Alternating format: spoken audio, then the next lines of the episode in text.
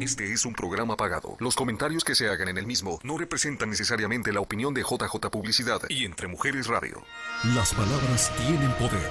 Son capaces de construir y también de destruir. Tú decides.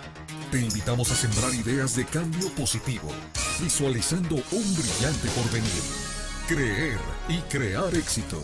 Con la periodista, conferencista, life coach y escritora Mirna Pineda. Comenzamos.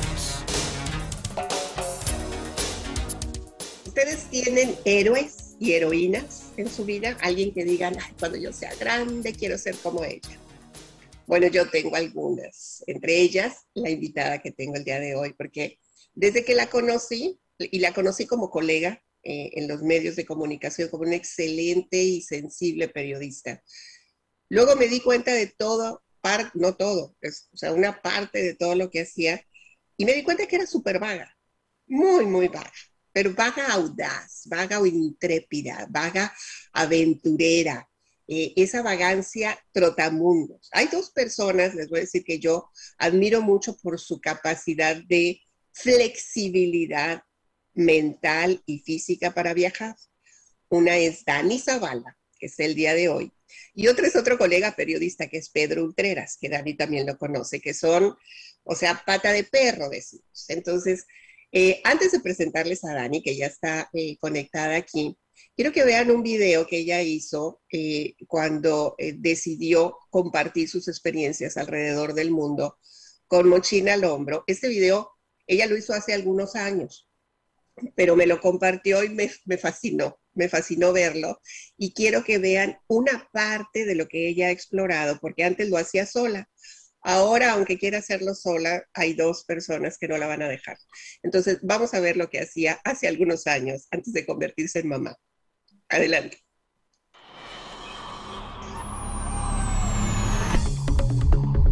Since 1997, I have explored solo more than 60 countries, always in the search of extraordinary stories and experiences.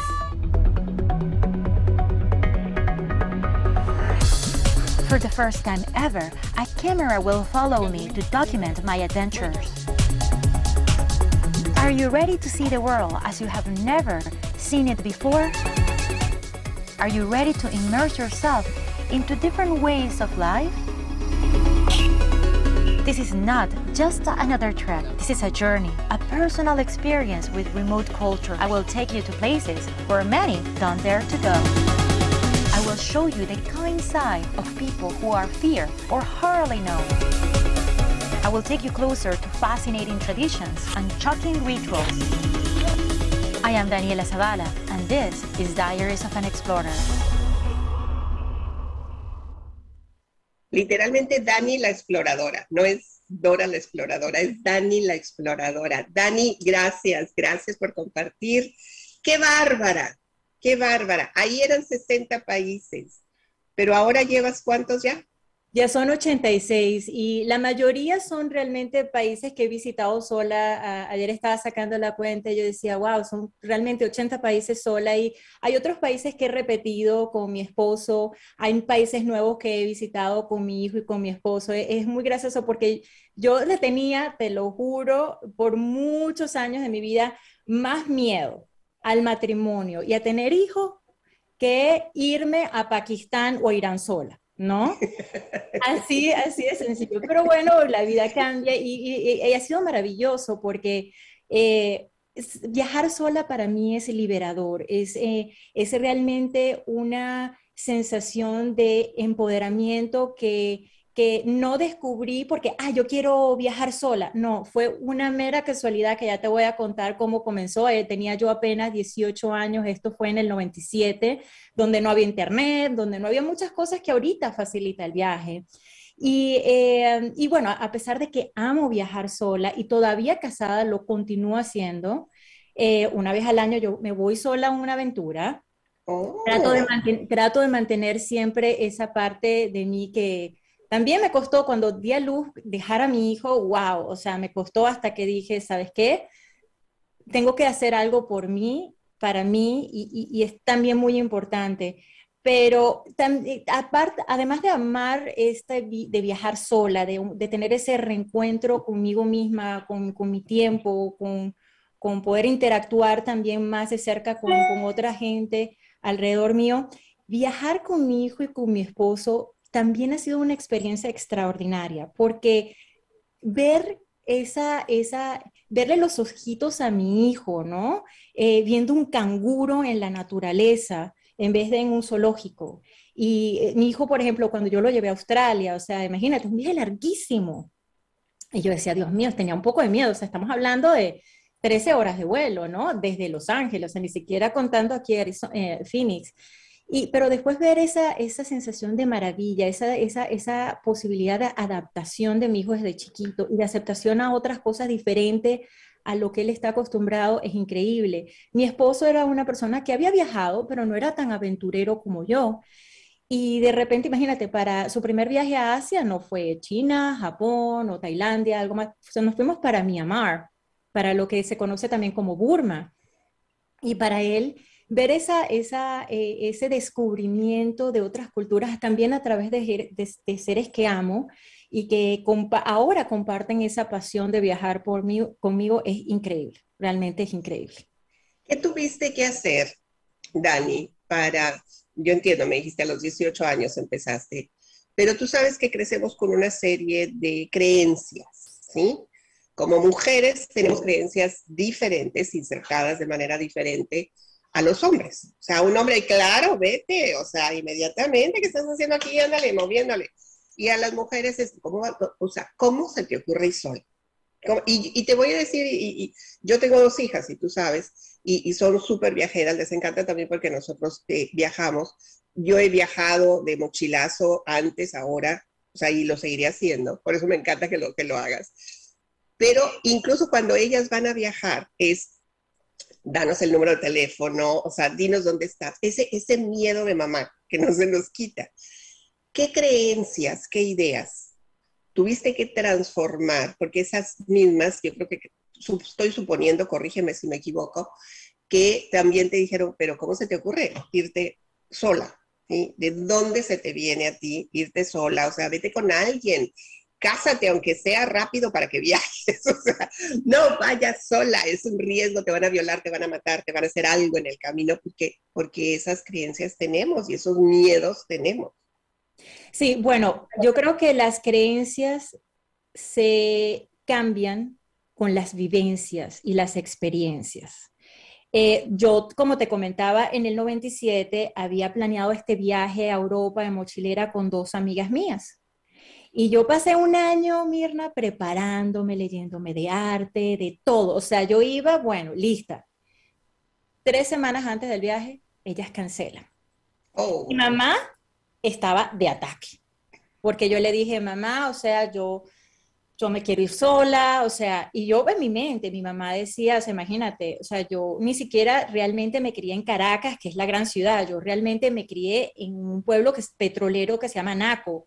Y bueno, estaba yendo a la universidad en Caracas, pero la realidad es que no tenía esa exposición realmente mucho al mundo, ¿no? Había estudiado inglés aquí en Boston, o sea, pero era un viaje a Europa durante dos meses, ¿no? Entonces, muchos países, idiomas diferentes. Y mi mamá, bueno, como yo era la niñita, buena estudiante, responsable, vivía sola en Caracas, pero todo súper, ¿sabes? Súper, una niña muy responsable. Yo siempre fui muy responsable. Mis papás no me pudieron decir que no. Mirna, o sea, y la gente... tú, dijiste, me voy y me voy. Me voy. Y mis papás, bueno, o sea, así, pero muy, bueno, súper asustados, me dejaron. Eso sí, yo te puedo jurar que mi viaje fue, o sea, mi viaje lo que costó dinero fue en las llamadas telefónicas Colette Call, que era aquel el momento, tú te acuerdas, estamos hablando del 97. el, no, y que era un rollo comunicarse. y, llamar a mi mamá todos los días de donde estaba.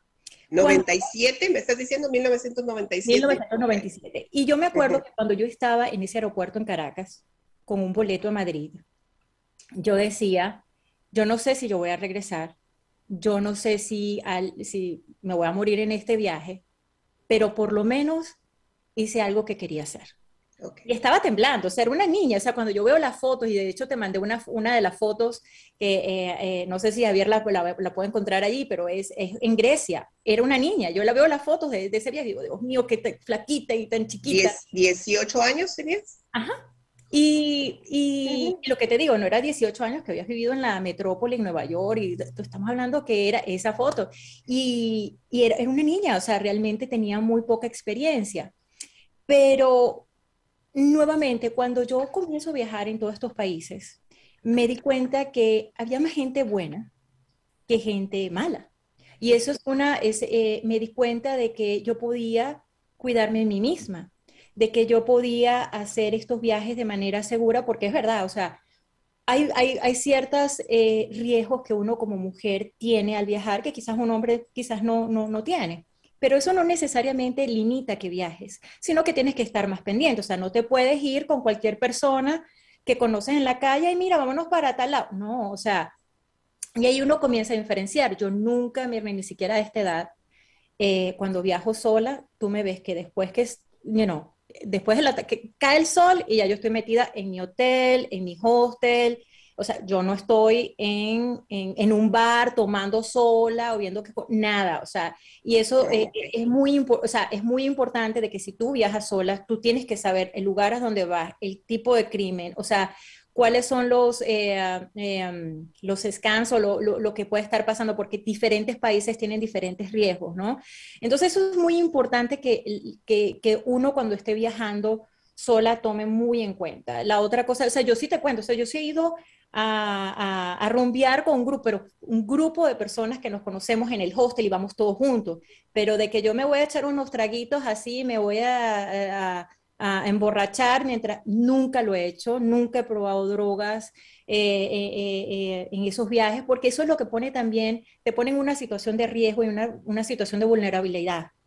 Me ha pasado momentos en los que me he sentido en peligro y lo que hago es demostrar el otro lado, aunque pueda estar muy asustada, muestro que no tengo miedo. Y eso también, esa percepción a la otra parte, cuenta mucho. Si tú te muestras con, temor y todo, eso te pone en otro nivel de vulnerabilidad.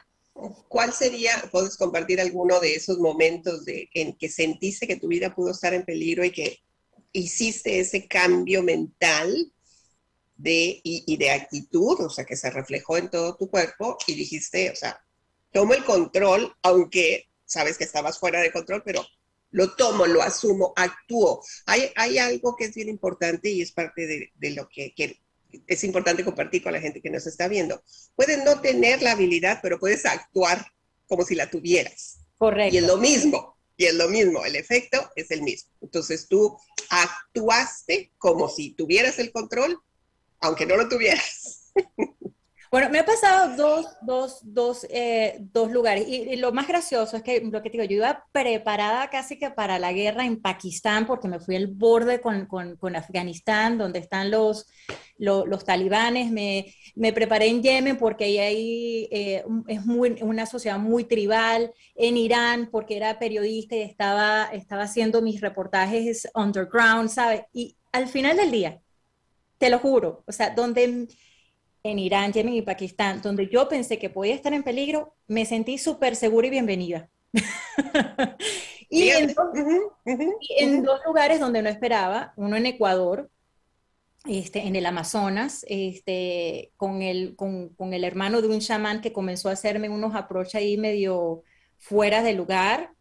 Y, mm. y eso a mí me, me, me, asustó mucho mientras esperaba al chamán y te lo juro, Mirna, sí, nuevamente fuerte y, y sin miedo, ¿no? Este, y no tenía escapatoria. Pero eh, una cosa muy graciosa eh, fue cuando me pasó en India. Había una, eh, un, es como un, como un, un fuerte, una fortaleza. Entonces yo estaba, en el lugar que me dejaron, era en el, ah, pero quedaba en una cima. Entonces me dejan abajo, pero abajo quiere decir que era un barrio muy peligroso, muy pobre, y yo tenía que ir por un camino así todo eh, este, de puras curvas hasta llegar a, donde quedaba este palacio. Y Mirna, yo comienzo a caminar y veo que me están siguiendo y veo que me siguen. No. Y yo dije, estos me van a robar. Porque aquí iba a saber yo que ese era el comienzo. O sea, en vez de dejarme el, el, el, mototaxista arriba, me dejó abajo porque no quería subir. Entonces dije, bueno, ya estoy aquí. Por algo no quería subir, por algo. entonces, ¿sabes qué? Yo me voy a lanzar y me lancé. Mira, yo cargaba una, un, un repelente de mosquito en, en, conmigo. Y yo me volteé y le dije a ellos, si dan un paso más, los mato. Ok. Los mato. Y se asustaron porque además que me volteé y me volteé y les dije eso con tanta propiedad y cargaba mi cuestión en la, en la, en la cintura que yo creo, yo no sé cómo ni me creyeron, ¿no? Pero les digo, un paso más y yo los mato. Y salieron corriendo. Corriendo. Después llegué hasta arriba y bueno, ahí sí me asusté, Dios mío, ¿quién me baja? ¿Quién me baja? ¿Quién me baja? ¿Quién me baja? Y conseguí a una, familia, una familia, eran dos parejas jovencitas, que, y ahí es donde viene también, no solamente las creencias que uno tiene de viajar sola, sino también las creencias de viajar sola de los países que visita. Y en India, viajar sola pues no es tan común. Entonces me encuentro a estas dos parejas y yo le digo, por favor, por favor, déjenme, me, pueden, me pueden llevar abajo y no quiero bajar por ahí.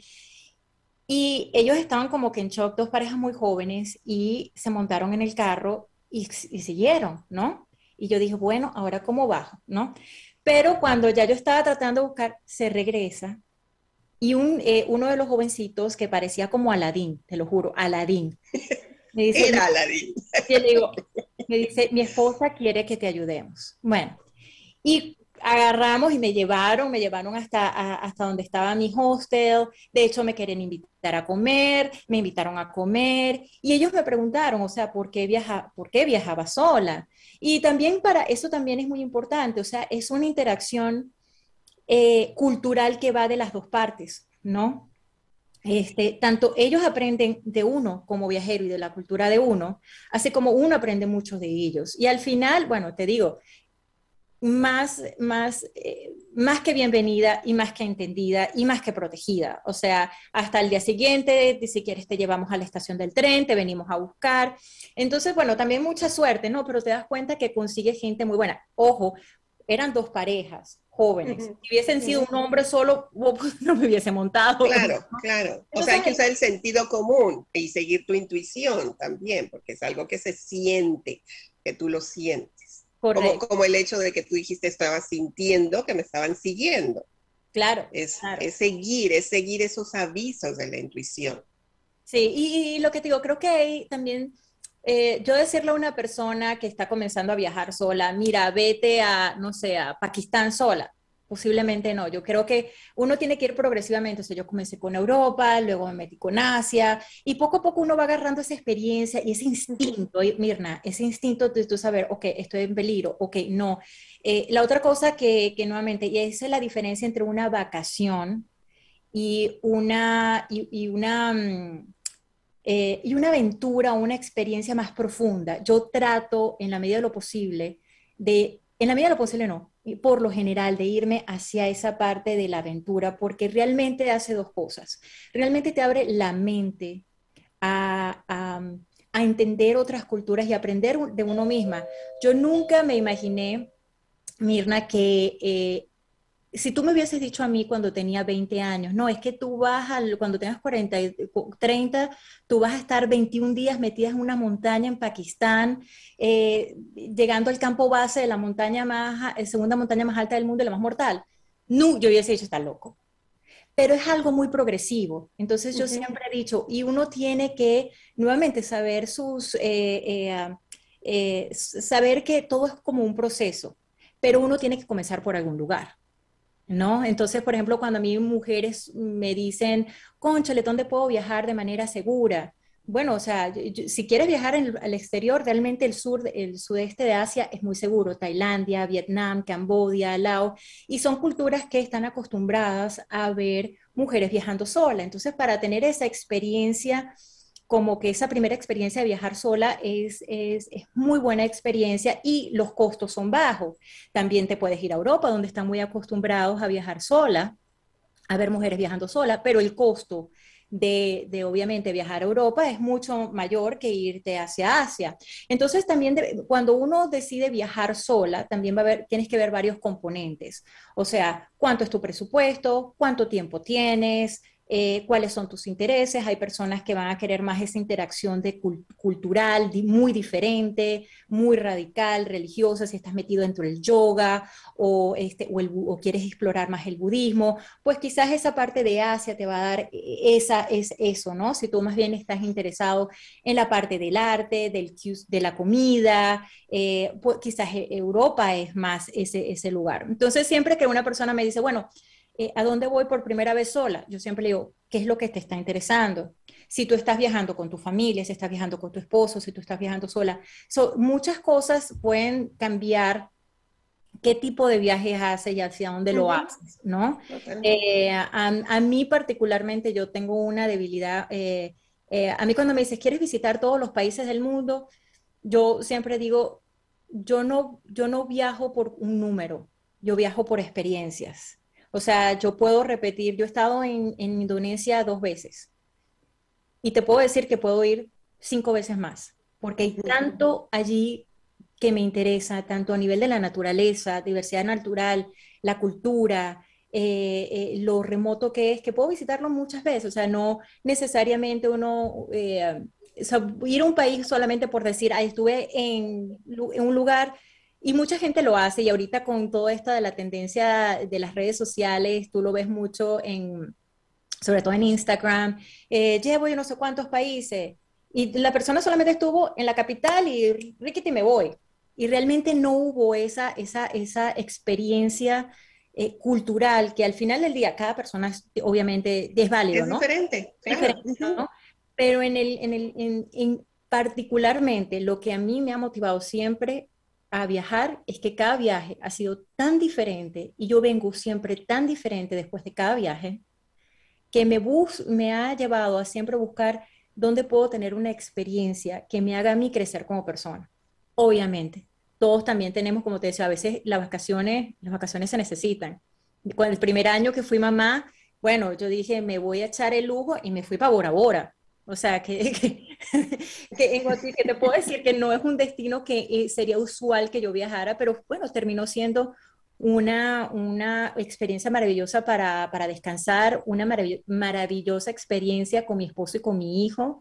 Y ahí, bueno, tú dices, bueno, eh, hay diferentes tipos de, de, de, viajes, ¿no? Pero lo importante es que la gente viaje, porque independientemente si es vacación, si es una aventura, si es solo, si es acompañado, yo, yo tengo la convicción que los viajes pueden, tienen el poder de cambiar mentes y corazones. Yo creo que si todo el mundo viajara de la manera como yo he viajado, no habría guerras, no habría tanto temor al otro, no habría tanta desconfianza y tendríamos una, una, sociedad más tolerante, que yo creo que, que, lo hemos visto en este momento más que nunca, la falta de tolerancia has dado, has dado totalmente en el clavo y, yo eh, me siento totalmente empática contigo porque eh, aunque yo no he viajado tanto como tú, sí tengo la experiencia de por lo menos veintitantos países, eh, nunca sola, y ese, ese, ese sí, o sea, mis respetos para ti por ese, por ese tema. Yo nunca he viajado sola, siempre he viajado acompañada, pero he viajado con mochilas, y mochila, con maletas, y maletas, o sea, como se pueda, ¿no? Pero hay algo em, que, lo hemos platicado mucho mi esposo y yo, y es el nivel de intolerancia que existe en la gente que no viaja, que no conoce, que no explora, porque eso tiene que ver, Dani, con la flexibilidad de la mente. Eh, la flexibilidad de aceptar, de respetar, de apreciar, de valorar, de ser solidario, de poder aplicar los valores universales en la vida. Cuando la gente no viaja, se queda con este cuadrito de esto es lo el área conocida y hay mucho temor de salir de esa área conocida y dejan de explorar y dejan de conocer y se pierden de estas oportunidades de crecer mental y emocionalmente. ¿Cuáles han sido para ti esa experiencia? Porque dices, cada viaje me deja una experiencia diferente un aprendizaje diferente. ¿En qué te ha convertido cada experiencia en, en, ti, Dani? ¿Qué ha cambiado? ¿Qué se ha transformado? Mira, y te dicen, wow, impresionante. Sí, sí es. Sí es. Dani, no crean que es, o sea, que todo el mundo viaja. No, todo el mundo viajamos. Como, como viaja Daniela Zavala. cómo lo que hace, lo que conecta, lo que aprende, no es usual. Son historias extraordinarias. Por eso está aquí. Mira, yo, creo que al final uno lo que se da cuenta es que tenemos más similitudes que diferencias. Eh, que cuando uno va con una sonrisa, una sonrisa es universal. Tú no tienes que hablar ningún idioma o dialecto específico. Si tú vas con tu corazón y con tu mente abierta y tú sonríes, el otro te va a sonreír. Eh, ahí yo tengo una, una debilidad particular por las tribus. Y es porque en las tribus, que muchas veces eh, eh, las comunidades indígenas son vistas como menos o, son muy mal interpretadas sus tradiciones. Y en muchas comunidades que yo he estado metidas con ellos y digo, no es lo más cómodo, no es lo más rica comida ni nada, eh, son algunos de los lugares donde yo he encontrado más aceptación y más amor y más curiosidad. Entonces, ahí tú te pones a, pensar, eh, gente que es tan diferente a mí, que no sabe quién soy, ellos no saben que soy periodista, no saben dónde vivo, no saben lo que tengo, no saben nada excepto esa Daniela eh, completamente eh, verdadera, ¿no? O sea, ellos están viendo el, quién soy yo, no lo que tengo ni lo que hago. Y sin embargo, ahí están y tienen esa calidez, esa curiosidad, esa, e, ese cariño. Yo, y, eso a mí me, me, ha conmovido muchísimo. Y yo por eso siempre trato de ir a esos lugares donde la gente no quiere ir. Porque para mí hacer esos reportajes luego de estas personas y de estas culturas que muchas personas temen es una manera de, de eh, quizás un, un, poco una etiopía, ¿no? Una utopía, pero de poner ese granito de arena para crear esa conexión entre esas culturas y esa gente que quizás nunca se va a lanzar a meterse en, ese, en esa esquina en Etiopía. O, eh, no se va a meter en, las, you know, en lugares remotos en Mongolia. Y, también aprendes también cosas, por ejemplo, hablamos de, la, por ejemplo, hablando de Mongolia, del calentamiento global, ¿no? Y se habla mucho de los científicos y todo lo que dicen, y cuando te encuentras con un nómada con el que estás conviviendo en estas estepas, y él mismo te habla de cómo ha cambiado. Me acuerdo que había mucha cuestión política en Mongolia, casi no llego, no, no entro porque había un, golpe de Estado. Bueno, al final terminé, entrando. Y yo le, quería saber un poco qué pensaba él de la parte de, de, lo que estaba pasando en su país. Y curiosamente él no habla de política, habla de cómo, eh, cómo ha cambiado el clima. ¿No? Entonces te das cuenta también de que muchas de estas culturas están mucho más conectadas con su medio ambiente, con lo que está pasando, que nosotros que vivimos en las, en en las grandes ciudades.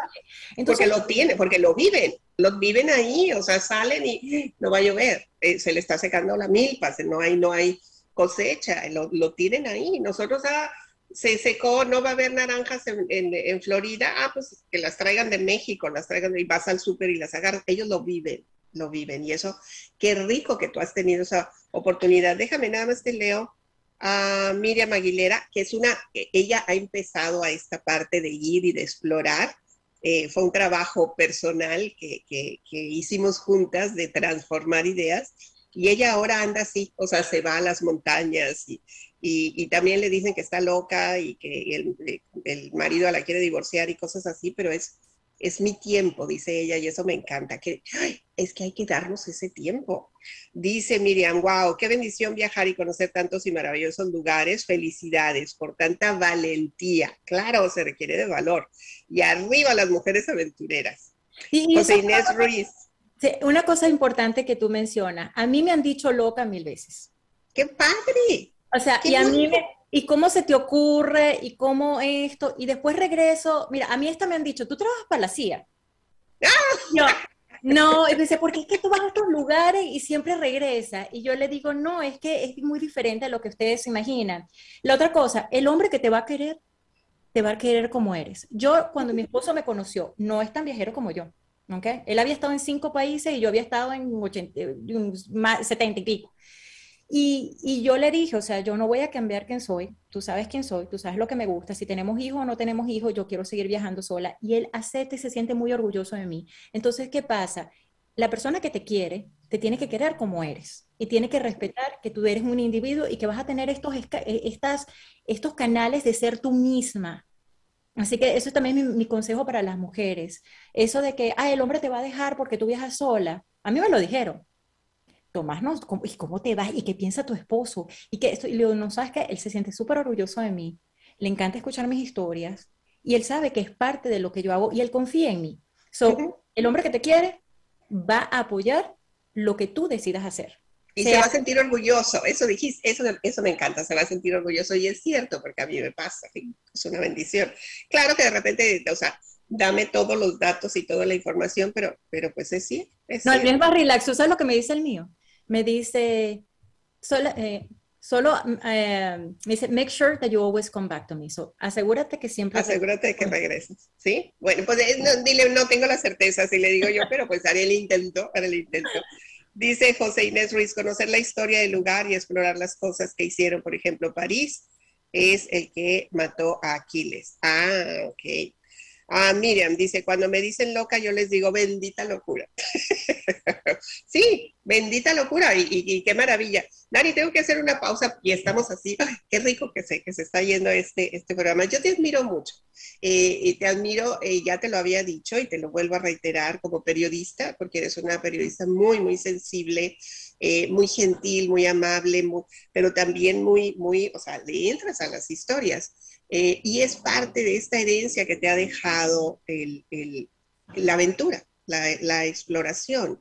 Eh, tus reportajes durante el tiempo que estuviste trabajando en, en Univisión, en Univisión Arizona, maravillosos. Y además yo te agradezco personalmente porque las veces que te contacté para, para decirte tengo esto, hay esta posibilidad de contactar, siempre me respondiste y siempre con mucha gentileza y eso es algo que yo te, te agradezco y te honro.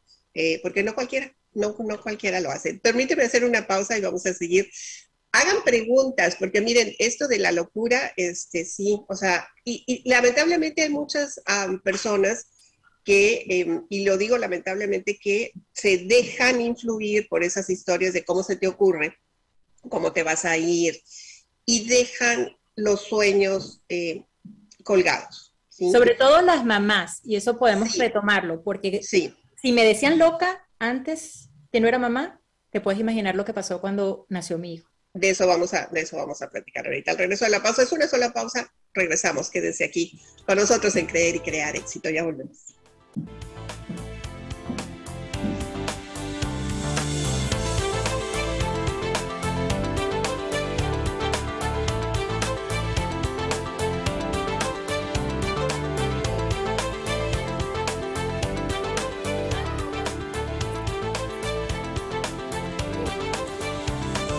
Libérate de creencias limitantes que frenan tu desarrollo. Es hora de crear nuevos paradigmas. Estás escuchando Creer y Crear Éxito con Mirna Pineda. Quédate con nosotros. Soñar es el primer paso para diseñar metas. Ponte en acción para creer y crear el éxito. Mirna Pineda te ofrece información relevante para tu crecimiento personal. Envía tus preguntas e interactúa con nosotros.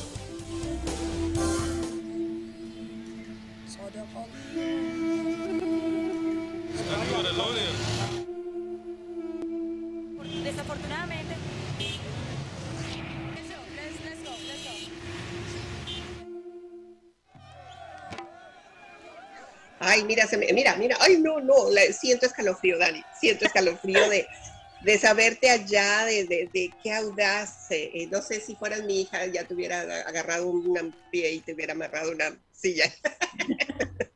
o sea, lo que me decía mi mamá? Mi mamá me decía, Daniela, ¿cuándo vas a terminar ya de viajar para que te cases? me decía desde los 30 años, o sea, ¿hasta cuándo pues vas a viajar? Sí, esas son las historias que heredamos, además, pero fíjate, esto es, lo importante, romper esos paradigmas, hacer los cambios. Y yo te lo digo como mamá, pero yo hice lo mismo que tú. Yo, viajé por, Europa y mi mamá lo único que sabía de mí era por tarjetas postales. O sea, que era lo que había en ese momento y luego entrar a la caseta de teléfono y comprar, o sea, un montón de monedas para estar echando a ahí Y estarle echando, y, y, a cada rato decían, ya se va a acabar, ya se va a acabar, y echándole moneda, mamá, estoy bien, estoy bien, todo está bien, todo va bien. Yo aprendí a llegar a hostales, o sea, viajar con mochila, una mochila muy pesada, eh, o sea, fue, fue parte de la novatada. Hace dos años, te voy a decir, Dani, que nosotros viajamos como familia a Europa con mis hijas, eh, con mochila. Entonces, para la, sobre todo para la menor, fue un caos, porque ella es fashion, o sea, ella tiene que ir maquillaje y pinza y secadora y todo eso, ¿no? Y era lo que te quepa en la mochila. Así viajamos los cuatro. Y entonces ella después regresó, al año siguiente regresó a España y llevaba dos, dos maletas. Y le dije, o sea, ¿cómo no aprendiste eso de viajar ligero por la vida? Pero como iba con un grupo también de todas iban de fashion, con tacones y cosas así, pero nosotros así, yo así, o sea, hace dos años lo, lo hicimos. ¿Está pesada la mochila? Pues sí, está pesada la mochila. Lo que fui haciendo, fíjate, fui, fui em, dejando ropa en el camino. O sea, entre que no tenía mucha chance de, de lavar, ah, eh, porque además allá hay lavadoras en, los Airbnb, pero no hay secadora, entonces no sé si se alcanzaban a secar. Iba dejando ropa. entonces regresé más ligera, definitivamente. Y es eso, eh, viajar ligera. Vamos ahora a las a estas ideas de em, cómo se te ocurre esta locura de llevarte a tu hijo a estas aventuras tuyas. ¿Cuántos años tiene tu, hijo, que es un bello además? Eh, tiene cuatro años. So, con él sí yo confieso que ahorita que está tan chiquito, pues yo trato de buscar algunos lugares que son como que más seguros para él, ¿no? Entonces, eh, por ejemplo, ahorita eh, ah, bueno, antes de la pandemia, o sea, el chamo se fue a Australia. Australia es un lugar que nuevamente estado, él estaba en Finlandia, es, eh, en, en, Suecia, en Estonia. Eh, o sea, lugares, México, o sea, él, él, estado en lugares donde nuevamente yo no, todavía, todavía, no lo llevo, no lo he llevado, no sé, a, a, a un lugar muy remoto, pero para que sepas, o sea, ahorita él cumple, en agosto él cumple cinco años y Dios mediante, yo espero que finalmente, porque es otra cosa, o sea, durante la pandemia, la pandemia puso un, un, paró mis viajes. Y realmente paró mis viajes porque obviamente quiero ser cuidadosa, tomar todas las medidas que se pueden tomar, ¿no? Y tratar de seguir los protocolos. También cambian, ahorita están cambiando tanto los protocolos en cada país que es un poco difícil lidiar con eso. Y mi hijo no está vacunado. Entonces, lo que no hemos viajado fuera del país en los últimos dos años, lo hemos hecho en, los, en los, uno de los videos que tú mostraste, fuimos a Oregon, el Pacific Coast, lo hemos llevado a los cinco Almighty en Utah, hemos hecho muchos road trips, que es lo más seguro para durante este momento de pandemia. Entonces, pero, eh, por ejemplo, ya él tiene, cumple cinco años y si él está vacunado, para África nos vamos. ¿Me entiendes? Entonces, lo voy a meter, eh, ahí, y ahí es donde tienes, uno tiene que comenzar a pensar un poquito. O sea, yo, por ejemplo, me he metido en lugares donde, bueno, también yo tengo tantas vacunas en mi cuerpo, Mirna, de, estás hablando de tantos países, que en muchos lugares es un poco curioso cuando escucho, no, el mandato de la vacuna, que están viendo la vacuna. Yo no te puedo explicar la cantidad de lugares donde tú para viajar y te den una visa, tú necesitas mostrar un comprobante de vacunación. De vacunas. O sea, de un montón de vacunas, de un montón de vacunas. No es nada nuevo, pero nada nuevo. O sea, yo me acuerdo que para uno de los viajes en África me tuvieron que meter cinco vacunas y pregúntame si yo pregunté qué tiene, qué no tiene efectos secundarios. que... me acuerdo una vez que casi me dieron ganas de vomitar, pero fueron cinco vacunas. Y fue un día y ya. Y al final del día, en esa parte yo sí soy muy también tomo todas esas medidas, ¿no? Si voy a ir a un lugar, pues yo me pongo todas las vacunas que me tengo que, que, me, tengo que poner, este, me llevo todas las medicinas, si voy a un lugar que es de malaria, pues llevármela. Entonces hay ciertas cosas que para un niño también tan chiquito, de, recién nacido, pues yo todavía no lo, me, de dos años no lo metí, ahorita que Dani ya cumple cinco, eh, que ya tiene todo, va a tener todas sus vacunas eh, completas de, cuando son chiquitos y Dios mediante va a haber una vacuna del COVID, ya me voy a sentir más segura como para llevarlo a esos lugares. este, también yo, creo que uno como mamá... déjame, déjame más retomar porque, porque retomo esta idea de, de precisamente la estrechez de la mente de algunas personas en el tema de las vacunas, tiene que ver con su estrechez de mente, de explorar y de conocer otras culturas. Porque alguien que viaja como tú sabe que tiene que seguir un protocolo en otros países de enfermedades que ni siquiera, o sea, ni te suenan, ni las has oído, pero te dicen, te tienes que poner estas cinco y tú te las pones porque tú quieres explorar. Alguien que no viaja, que tiene estrechez de mente, ni siquiera sabe de, estas, de esos protocolos que se exigen desde mucho antes del COVID. Muchísimo. Y, pero es parte de esa estrechez, de esa falta de flexibilidad y eso es importante de porque tenemos que tener una mente más flexible porque hay reglas y hay protocolos que se siguen en otros lados y quieres explorar, quieres conocer, pues tienes que acatar estas reglas, tan sencillo como eso, ¿no? Sí, sí, sí. Entonces, lo que te digo, por, por esa parte, por ejemplo, yo le digo a mi esposo, India es un lugar donde, nuevamente, hay más, hay lugares donde tú tienes más probabilidades de tener, de, de, que, de enfermarte. Entonces, quizás es mejor que esté un poquito más grande mi hijo para llevarlo a... Yo nunca me enfermé en India y te digo, comí todo lo que te puedes imaginar porque te digo, a mí una persona eh, de local me dice, te invito a comer y yo no soy capaz de decirle que no y después digo, veo las consecuencias y nunca me ha pasado nada, ¿no? Pero la cuestión es que obviamente yo soy una persona adulta, él es más chiquito, entonces yo trato de tomar lugares donde yo sé que nuevamente eh, que, están más acordes a su edad, pero ya a los cinco años yo, yo, yo pienso que está lo suficientemente grande como ya llevarlo un poquito más... Eh, más allá, ¿no? Y creo que, que él, de hecho ya me ha dicho, para que tú sepas, ¿no? Ya él me dijo, quiero ir a África para mi, mi cumpleaños 5 y quiero ir para Sudamérica en mi cumpleaños 6. So, ya, ya eso está listo. Listo. Ahora, en términos, porque qué padre decir voy a, voy a viajar, pero esto implica costos. O sea, por más que vayas de mochila, porque tienes que tomar aviones, trenes, eh, llegar a hostales, hoteles o rentar, no sé, o sea, aún la tienda de campaña, en donde sea, implica costo. Correcto. ¿Cómo haces esa planeación de, en términos financieros? ¿Es, ¿Es, parte del presupuesto que, que tienen ustedes, tanto personal como familiar? Sí, mira, desde, desde, o sea, ahorita obviamente somos dos salarios, somos, eh, o sea, somos una familia, hay más gastos porque tenemos un niño que está yendo a la escuela, eh, pero cuando se quiere se puede y todo tiene que eh, también ver con los gastos que tú tienes en tu día a día. Si una persona se toma un Starbucks todos los días por 5 dólares, calcúlale cuánto eso es hasta este en año, claro. Final del año. Yo, por ejemplo, yo tengo un, hay gente que prefiere tener un carro costoso y pagar mucho más eh, mensualmente por un carro que ahorrar ese dinero y utilizarlo para viajar. Yo me acuerdo que cuando yo vivía en Miami, lo que digo, tenía un Toyota Corolita y para todos lados, ¿no? Y tenía un amigo que tenía un Mercedes. Me dice, Daniela, ¿cómo tú viajas por todas partes del mundo? Le digo, mi amor, o sea, yo tengo un Corolla, tú tienes un Mercedes.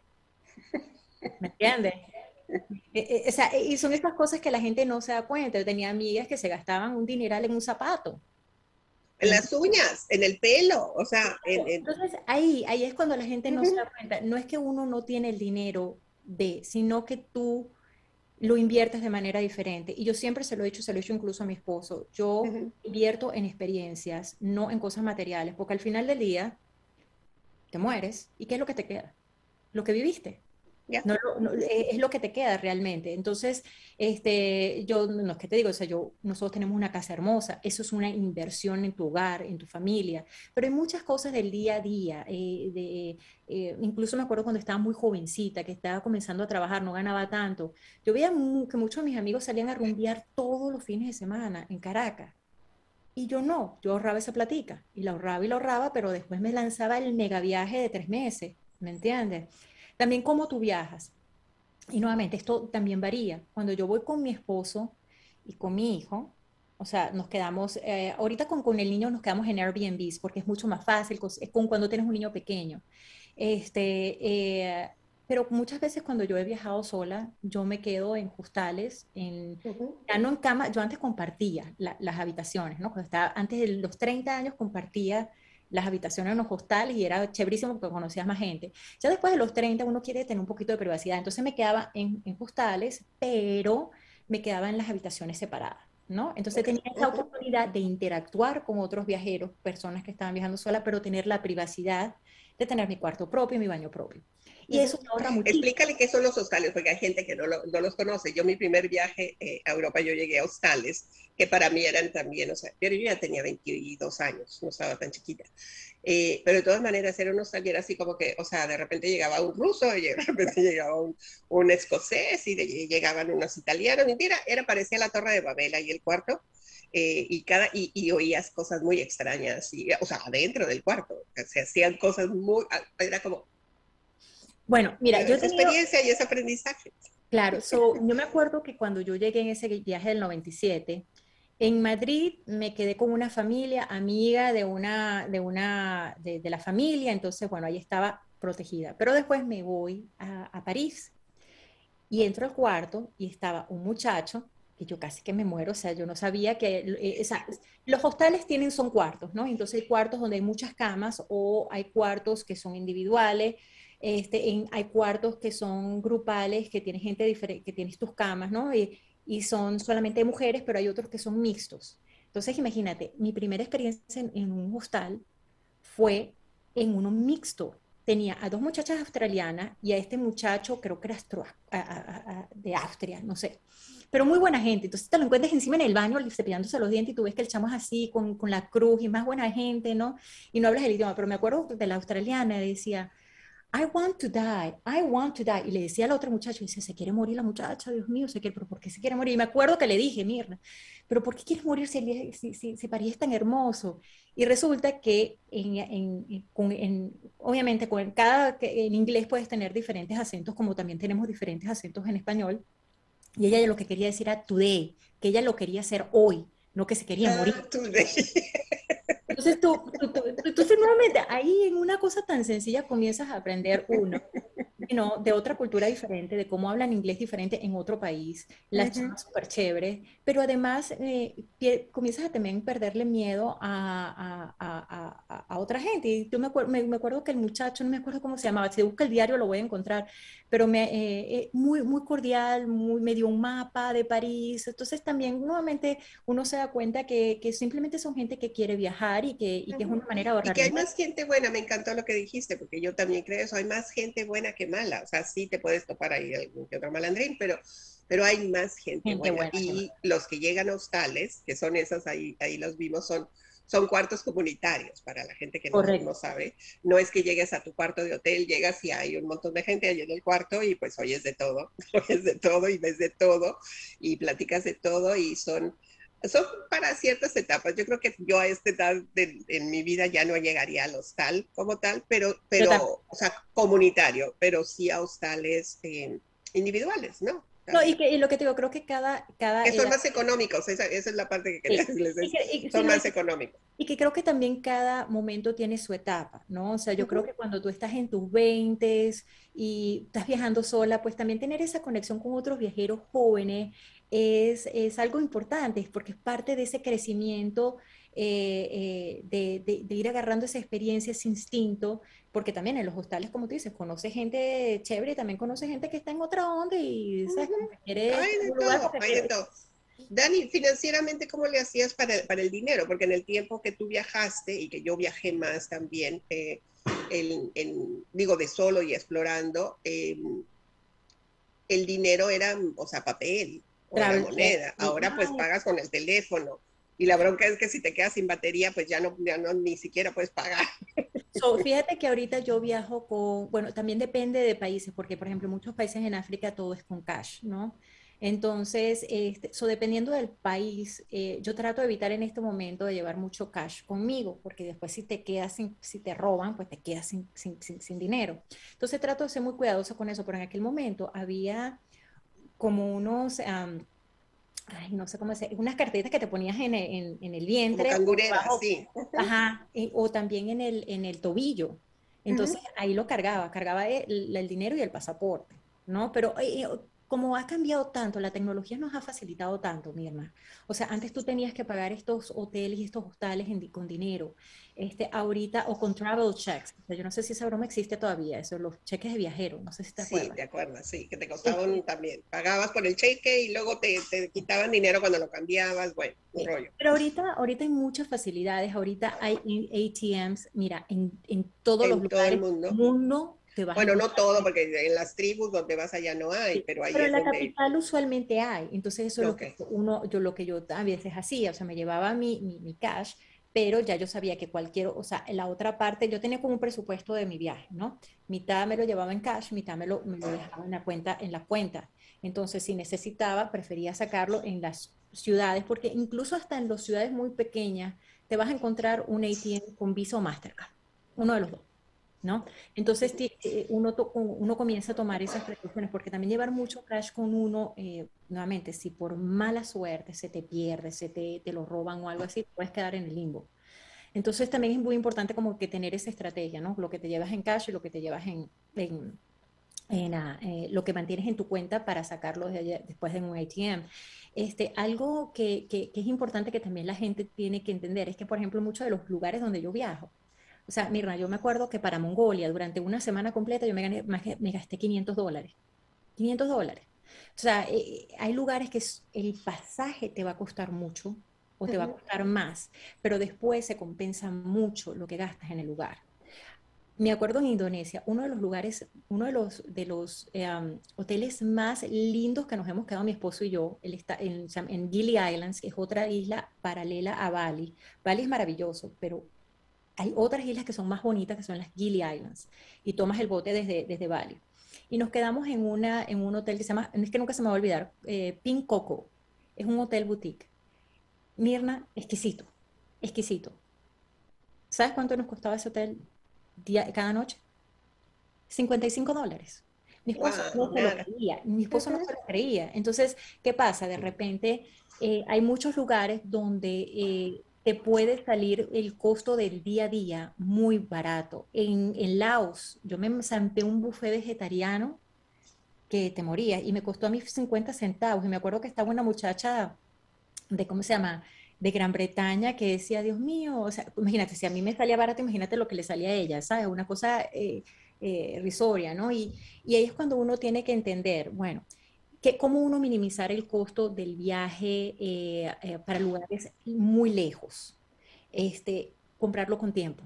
Si tú, o sea, y mientras, y yo siempre planificaba los viajes, ahorita que te digo, como estamos con todo esto del COVID, no, no hago tanta planificación porque no se sabe cómo esto va a ir cambiando, ¿no? Entonces, pero antes de la pandemia, a principio, en enero de cada año, ya yo planificaba y hacía las reservas de los pasajes usualmente una mitad de año, en, julio, y otra en noviembre. ¿Por qué noviembre? Porque muchas veces, claro, también eso también depende, ¿no? Ahorita ya casada con hijo, esto cambia un poco, pero yo aprovechaba mucho las vacaciones de acción de gracias, que son dos días extra, para meter más vacaciones y así tener más tiempo en estos lugares que normalmente a veces te toma dos días llegar y un y medio regresar. Eh, pero si tú planificas con seis meses o más meses de antelación, el pasaje te va a costar significativamente menos. Eh, una cosa que yo le diría a la gente ahorita con todo esto del COVID, y no por experiencia propia, pero sino también por experiencia con, con amigos que son muy viajados como yo, es siempre ponerle un seguro de viaje, a, poner un seguro de viaje, siempre porque al final del día nuevamente eh, eh, eh, ahorita la cosa está tan impredecible que uno quiere asegurarse que si pagas un dinero en el viaje que eso se te va a regresar. La otra cosa, a veces te va a costar... Que además no es alto, o sea, lo que pasa es que dices, ay, me va a subir 20, 30 dólares, pero es importante porque se cancelan vuelos, hay, hay situaciones, entonces sí, es una inversión, no es un gasto. Sí, muchas veces yo te confieso que en muchos viajes que yo he hecho sola antes de la pandemia yo no ponía seguro y los comencé a asegurar cuando comencé a viajar con mi esposo y con mi hijo. Y con tu hijo es que cambia, cambia toda la visión. Dani, se nos está acabando el tiempo, se nos está acabando el tiempo y yo estoy encantada escuchándote. Eh, ah, o sea, tú eh, creaste esta página que ya, o ya la tienes desde hace tiempo. Yo sé que está en inglés. ¿Va a haber posibilidad de, de hacerlo también más adelante en español? Sí, posiblemente ahorita que ya tengo un poco más de flexibilidad de tiempo, ¿no? Eh, voy a comenzar a poner todo en, en los dos idiomas. La otra cosa importante es que si la gente entra al, canal de YouTube, muchos de los videos están en español y de hecho se pueden ir al playlist y hay un, los videos están en los dos idiomas. So, la gente lo puede, lo puede buscar allí. Este, y Ahí está tu página, ¿cómo está? ¿Cómo se llama? Se llama Diaries of a Backpacker. Eh, y está, o diario de una mochilera. Sí, o pueden poner mi nombre. Si ponen danielasabala.com, los va a llevar directo a, a mi website. Mis, es con Z, mi apellido es con Z y con B pequeña, B de, eh, de Victoria. Y, y, ahí ponen danielasabala.com y los va a llevar igualito a mi página. ¿Y, ¿Y qué sigue? ¿Qué, qué, eh, qué proyectos hay? Porque sé que ahora estás en, en, en, pausa en la, en la televisión, no sé si va a ser pausa larga o pausa, pausa corta. ¿Qué sigue para ti en términos profesionales? Bueno, ahorita estoy eh, nuevamente con, como soy mamá, estoy en esa, en esa, que yo creo que a ti te ha pasado, a muchas personas de los medios nos ha pasado, pues uno quiere un poquito más de flexibilidad, ¿no? Entonces, mi plan ahorita es trabajar más como en, el, en la parte de freelancer y dedicarle mucho, un poquito más de tiempo a este website que, como te digo, creo que tiene un gran potencial. Eh, voy a comenzar a, eh, hay mucha gente que paga mucho dinero por tours que están elaborados y hay muchos gastos que, que, no son necesarios. Entonces voy a ofrecer servicios de poder ayudar a las personas que quieran viajar de manera independiente, armarles el itinerario, ayudarlos a armarlos un itinerario basado en el tiempo y en el presupuesto que tengan, sin esos costos exorbitantes que llegan cuando tú vas a una compañía de un tour. Eh, o sea, a veces tú pagas un tour acá en Estados Unidos y terminas pagando realmente un tour más el tour de, de, África, en vez de ir directamente con el proveedor. Y esa es una ventaja de tú planificar misma tus viajes. Y, y eso nuevamente toma tiempo, pero yo, por ejemplo, un viaje me lo puedo armar en un día entero para el lugar que sea en el mundo, pero bueno, uno ya sabe dónde busca la información. Tú ya tienes la, la, la experiencia y, y el conocimiento y Ay, Dani, pues te deseo mucho éxito. Todo lo que sea de promoción y de apoyo cuenta conmigo, ya sabes, que, admiro mucho tu trabajo y lo que estás haciendo ahora como mamá, eh, eh, metiendo esas creencias de exploración y de aventura que son tan importantes para el desarrollo de habilidades para la vida.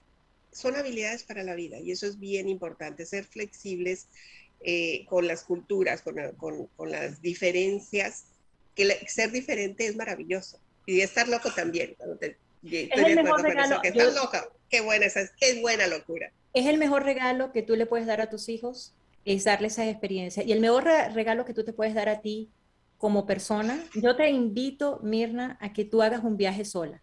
Yo a mi esposo le he dicho, yo te armo el viaje a Irlanda y a Escocia y vete solo. Y no se anima pero, pero a mí me, me parece tan importante, independientemente... Ya, ya, ya, estoy sintiendo el reto aquí, eh, ya lo estoy sintiendo. Independientemente de cómo al final sea el viaje, si te va bien o si no te gusta, pero si no lo intentas, nunca vas a saber si realmente era algo para ti. y personalmente, yo nunca me imaginé de que un viaje cambiaría mi vida. Y ese viaje en el 97 cambió mi vida y quién soy. Y ha sido para mejor. So, y que siga siendo. Te mando un abrazo enorme, muchas bendiciones para ti, para tu familia, que siga el gozo y el disfrute y la exploración. Un abrazo. Un abrazo, Mirna. La, admiración es muy mutua, tú lo sabes. Gracias, gracias. Hasta la próxima, Dani. Nos vemos. Aquí terminamos con Creer y Crear Éxito. Hasta la próxima.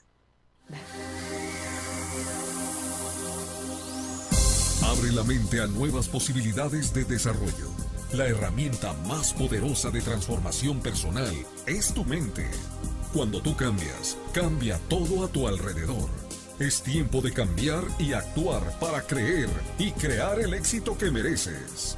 Agradecemos profundamente tu compañía.